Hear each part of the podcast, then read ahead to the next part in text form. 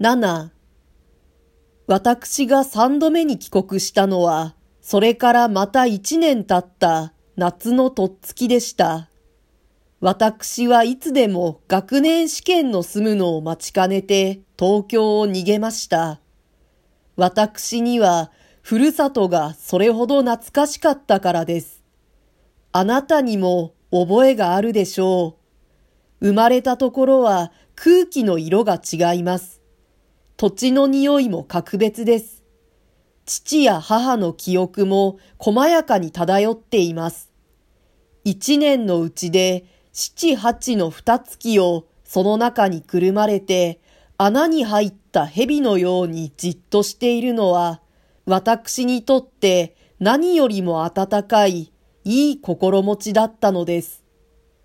単純な私はいとことの結婚問題についてさほど頭を痛める必要がないと思っていました。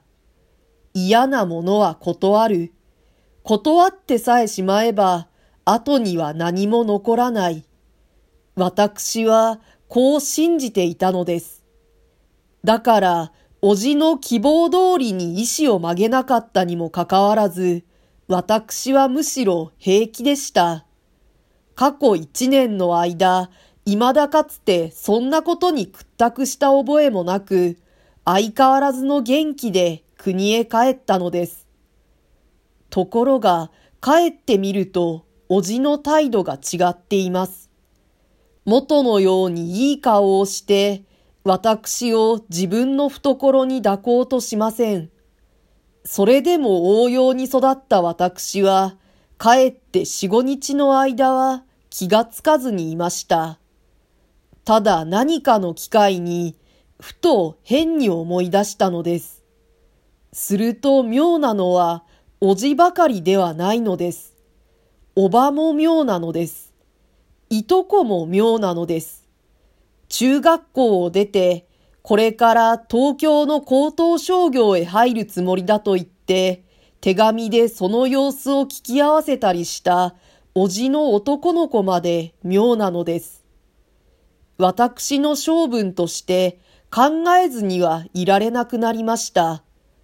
どうして私の心持ちがこう変わったのだろう。いや、どうして向こうがこう変わったのだろう。私は突然死んだ父や母が鈍い私の目を洗って急に世の中がはっきり見えるようにしてくれたのではないかと疑いました。私は父や母がこの世にいなくなった後でも、いた時と同じように私を愛してくれるものと、どこか心の奥で信じていたのです。もっともその頃でも、私は決して理に暗いたちではありませんでした。しかし先祖から譲られた迷信の塊も強い力で私の血の中に潜んでいたのです。今でも潜んでいるでしょう。私はたった一人山へ行って、父母の墓の前にひざまずきました。半ばは哀悼の意味、半ばは感謝の心持ちでひざまずいたのです。そうして私の未来の幸福が、この冷たい石の下に横たわる彼らの手にまだ握られてでもいるような気分で、私の運命を守るべく彼らに祈りました。あなたは笑うかもしれない。私も笑われても仕方がないと思います。しかし私はそうした人間だったのです。私の世界は棚心を翻すように変わりました。もっともこれは私にとって初めての経験ではなかったのです。私が十六七の時でしたろう。初めて世の中に美しいものがあるという事実を発見した時には、一度にはっと驚きました。何遍も自分の目を疑って、何遍も自分の目をこすりました。そうして心の内で、ああ、美しい、と叫びました。十六七といえば、男でも女でも、俗に言う色気のつく頃です。